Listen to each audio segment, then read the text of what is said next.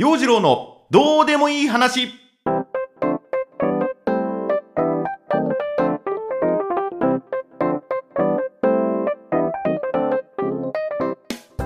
今週もやってまいりました。陽次郎のどうでもいい話。こんにちは陽次郎です。あのー、昨日誕生日でして。はいあいやありがとうございます。ありがとうございます。なんかねメッセージもいろいろ届きまして。こんな年になっても祝っていただけるのは本当に嬉しいものです。ねありがとうございます。小学生の頃とかちょうどね自分の誕生日は夏休みの真っ最中だしまああとお盆の時期でもあるんで友達と一緒に盛大な誕生会というのをやった記憶があんまりありません。大体いない。一人でなんか漫画読んでてあ今日誕生日だったみたいなね、えー、そんな日々を子供の頃は過ごしていたなっていうふうなことをふと思い出しましたけども。まあ大人になってね大人になってからは大人の遊びをいろいろ覚えてまあそういうお店でシャンペンを開けるなんていうふうなこともしましたね。えー、元気のいい頃ね。まあ今年はいろいろねコロナの影響もあるんで今年は今年で今年らしくおとなしくしていましたけれども。あのふとね思い出したんでちょっとお話ししますがあの東京にいた頃私塾の先生をやっていたことがあって今ねこの時期ちょうどその夏季講習塾にとっては稼ぎ時のシーズンなんですよ。でもう朝から晩まで授業をしていたってねそれがもう毎日のように、えー、授業していたっていう思い出もあるんですがあの塾の先生って基本子どもたちの学校が終わってからが仕事時間になるんで就業時間っていうのが大体まあお昼ぐらいからね。で夜中までっていうのがまあこれも前もちょっと話したと思うんだけども夜の11時ぐらいまで夜の10時11時ぐらいまではもうその職場にいる。で終電で帰ることもしょっちゅうでそれが夏期講習もまあ同じ感じでね結局なんだかんだ夏期講習だっつっても夜の10時11時までは、まあ、仕事している。まあいつだったかな？あの20代の頃そのお盆の日も働いている俺たちって偉いよねっていうね。あの納涼会的な感じの慰労会をしようじゃないかと。まあその仲のいい先生たちと授業終わってからじゃあ飲みに繰り出そうっていうことでね。慰労会をやったことがあって。まあその飲み会のスタートが夜の11時。この時間から始めるとそうです。All night long 徹夜です。朝までコースってやつですね。で、ちょうどその8月15日に納涼会をやろうっていうんで、まあ今日は陽次郎の誕生会というふうなことでね、そういった意味も込めて、やっちゃいましょうと。朝5時までやっているチェーン店の居酒屋でもうボロボロになるまで飲んで、朝帰りしたこともありました。元気だったね。体力あったね、あの時ね。で、まあもちろん次の日も仕事があるんで、そのままほとんど寝ないまま、まあ、授業をするという。はい。あの時の生徒さんたちには本当にご迷惑をおかけしました。まあ、あの、偉そうに言うわけじゃないですけども、授業の穴は開けませんでしたからね。はい、ちゃんと行きました。ちゃんと授業しました。ただ、洋次郎先生、ちょっとお酒臭かったかな、その日ね。教務担当のスタッフの方にも、匂いますよ。昨夜飲みましたね。耳元でささやかれたこともありましたね。あの小声で言われました。でもって慌ててねあのコンビニ行ってブレスケアを買って飲むっていうこともしましたけど何でしょうね。あのー、朝まで飲んでるとお口のエチケットだけは済まないんですわ。全身の毛穴という毛穴からなんかアルコール臭が出ている感じで。ごめん先生ちょっとさ今日辛いからさ。座っていい？みたいな。フラフラになりながらフラフラで授業をしたことを思い出しました。ね。あの受験生の皆さん頑張ってください。まあこんなフリートークをしてね頑張ってくださいなんて言えた義理じゃないんですが。あとあの私の悪仲間同士、まあ、飲み仲間何人かいてそれぞれがそれぞれの誕生日に誕生会をするっていうとっても仲の良い微笑ましい旗から見るとすごくこうね仲のいい素敵な仲間たちとの飲み会っていうのを開くことがあるんですけどもこれあの地獄の飲み会なんですよ。うん。いつだったか何年か前に私の誕生会の時に、まあ、お祝いなんでシャンペーン開けましょうという話になった。はい。このシャンパンを開けましょうっていうのが地獄への片道切符。デスマッチのゴング。はい。基本的なルールがありましてこれ謎ルールなんだけどもこの悪仲間で催される誕生会は誕生日を迎えた人がシャンパン代を払うっていうまあルールというか悪魔の掟があるんですわ。でその時ねその私の誕生会の時に店員さんにこのお店にはどんなシャンパンがありますか？いや値段は言わないでください。と悪魔 A が店員さんを捕まえてそうオーダーするんですよ。すると店員さんは、まあ、こういうのとこういうのとあとこういうのが今シャンパンご用意できますね。なんてこう展示をしてくる。ね、まあ、いわゆる小畜梅の3種類のシャンパンをおすすめしてくる。でもちろん金額は違う。ですかさずあの悪魔 B がね洋次郎の飲みたいの選びなよとささやく。で。あの僕自身シャンパンよりファンタの方が好きだしシャンパン味の違いよくわかんないしあのボトルを頼むならこの店の一番安い焼酎で十分だしあとこういうねあのまあバーというかスナックというかこの手のお店は酒を味わうというよりもなんかその雰囲気を味わうっていう楽しみ方をしたいんでシャンパン開けてイエーイみたいなのってのはちょっといいかな。えー、松竹梅どれがいいんだと。目の前に3本のシャンパンボトルが並んでいる。それを僕がチョイスしなきゃいけない。願わくば一番安いものを選びたい。だって僕がそのシャンパン代を払わなきゃいけないわけですからね。ですいません。この3本の中で一番安いのはどれですかっていう質問はダメです。これダメなんです。これ質問しちゃダメあと一番この店でよく出ているシャンパンどれですかっていうのも、まあ、NG なんですよまああえてそのお店の人に聞いていいのはどのシャンパンが飲みやすいですか？とかまああとどうだろうあ店員さんのお好きなシャンパンはどれですかぐらいかな。でもうほんと、こう、質問は限られてるんですよ。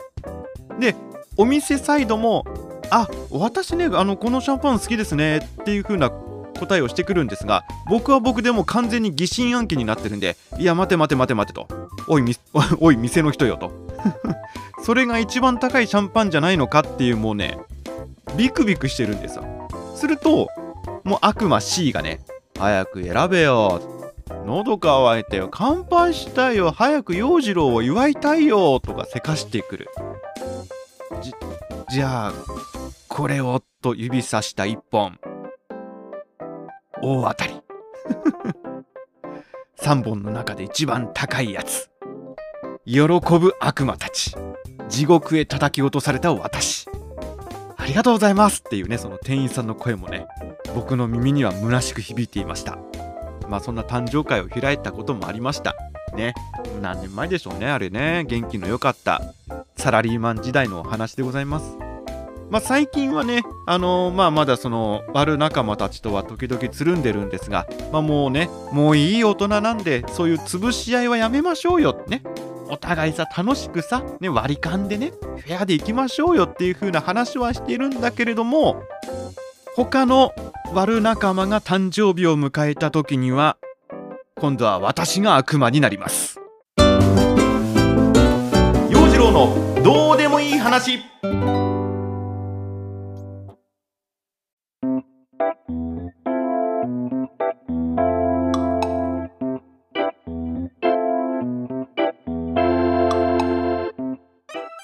わけで、まあ、また一つ年を取ったわけなんですがまあもう年は取りたくないものですね。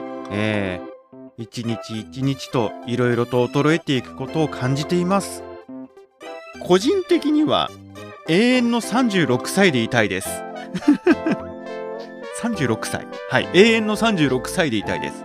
永遠の17歳って言っちゃうのもなんか痛いし、永遠の二十歳ですっていうのももう年齢的にいろいろおこがましいお前何言ってんだっていう風なねそうツッコミが入るでしょうし心の中では中二病っていうのをずっと引きずってる感じはするんだけれどもなんか36歳くらいがちょうどいいかなと永遠の36歳でいたい。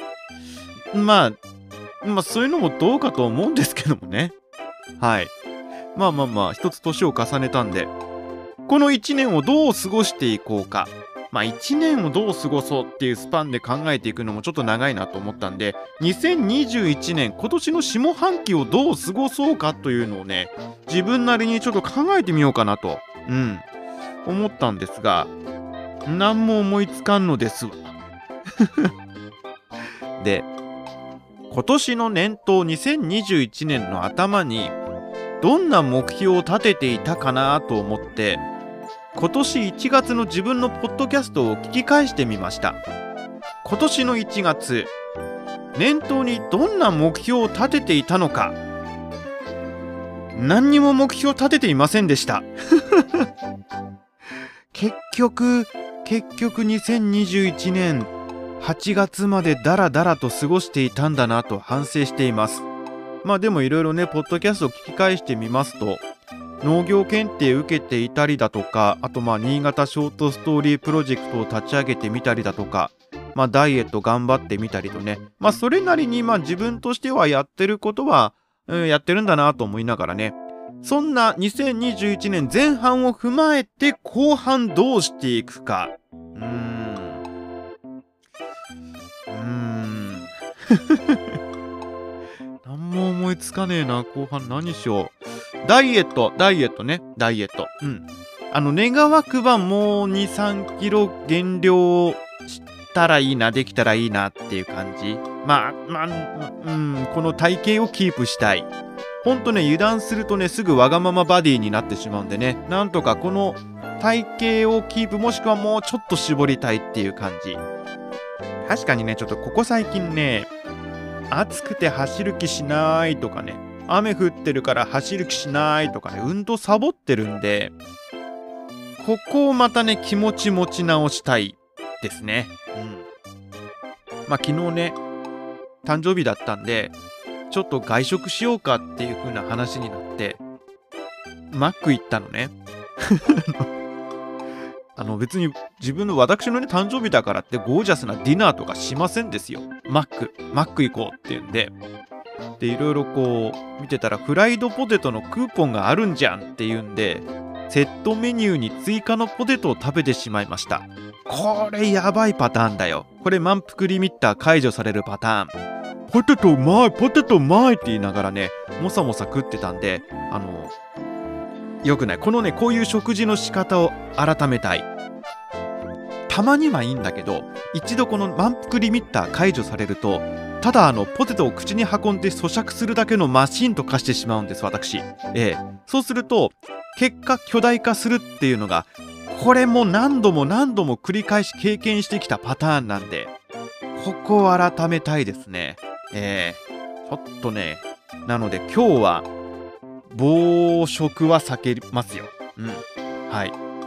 程よくね腹8分目で止めようと思っています。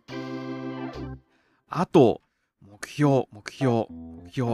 なんだろう。あれ、あれだな。寝る前のスマホポチポチをやめる。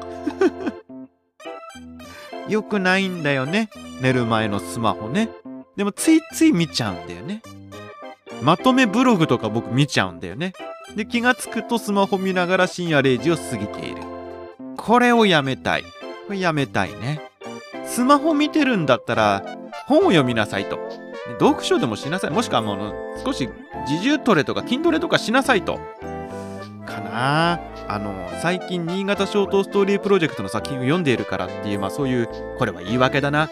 あの、ちゃんと読書していないんで、図書館からね、この間本借りてきたんですよ。ええ一冊はね、あの、東野圭吾さんの作品でね、これでちょっとまた活字慣れしていこうっていうのと、もう一個なんか司馬遼太郎の歴史小説を読もうなんてね、借りてきたまんまなんでね、読書習慣をつけたいですね。てか結局、下半期も健康第一で過ごそうかなっていう話でした。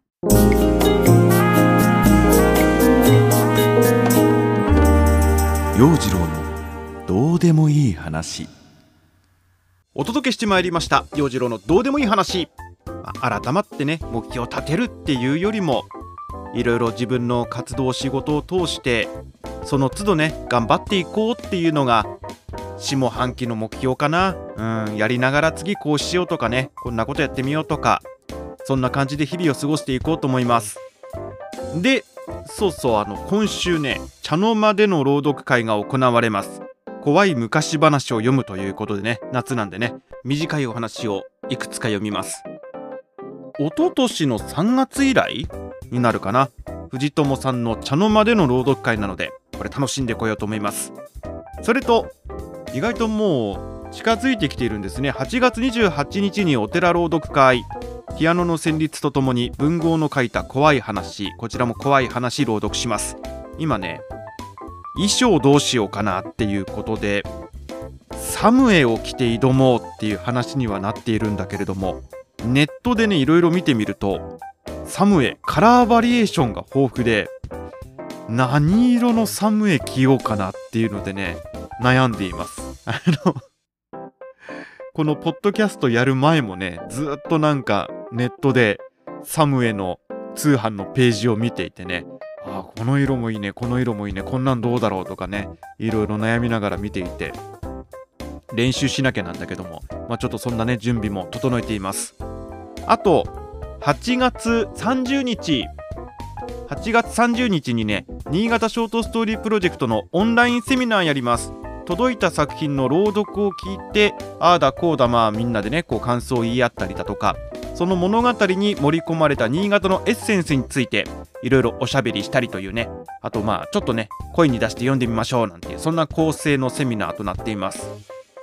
この間のねセミナーでね自分でも小説を書いていますっていう18歳の男性の方来てくれましてあのカイトさんの「つままれる」のね朗読を聞きながら「どうですか?」と聞いてみて感想を？って感想を求めたらあの情景描写の視線その目線の動きが非常にいいですねとかねそんな感想をいただきましてああやっぱ小説書いてる人ってそういうセンス持ってるんだとね企画したこっちがなんかへーって思っちゃうこともあってセミナーを通してね、まあ、こっちが企画したんですがこっちもお勉強になりましたあのセミナー参加者募集していますので新潟ショートストーリープロジェクトのホームページもぜひご覧になってください8月30日は夜の7時からやるっていう感じかな。うん。前回6時半だったんだけども、7時からスタートということで、お時間ある方、ぜひお申し込みご参加お待ちしています。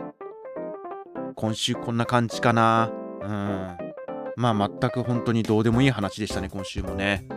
最近その畑仕事さ、あのラジオ聴きながらやってるんですけども、雨の激しく降っているところ、土砂災害の危険が高まっているところってのがあるようで、あの高校野球の中継聞きながらね、畑仕事してるんですが、野球中継途中にもね、ここでニュースをお伝えしますっていうんで、あの気象情報だったりとか、交通情報だったりっていうのが結構ね、差し挟まれてきてるんで、あの私自身もですね新潟で以前あの三条の水害っていうのがありましてこの時はあのすごい雨の降りしきる中営業マンだったんであの車を動かしていたっていう経験があるんでねあれすごい大変な思いしたっていうのも実体験としてありますんでそういったあの雨の激しく降っているところにお住まいの地域の方本当にあのまず自分自身の身の安全を第一にはい気をつけてお過ごしください。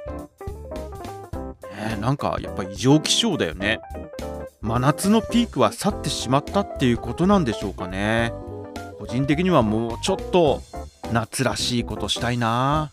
まあ、そう思うここ昨今の私でございました。陽次郎のどうでもいい話ポッドキャスト。今週はここまで。お相手は陽次郎でした。それではまた来週。バイバイ。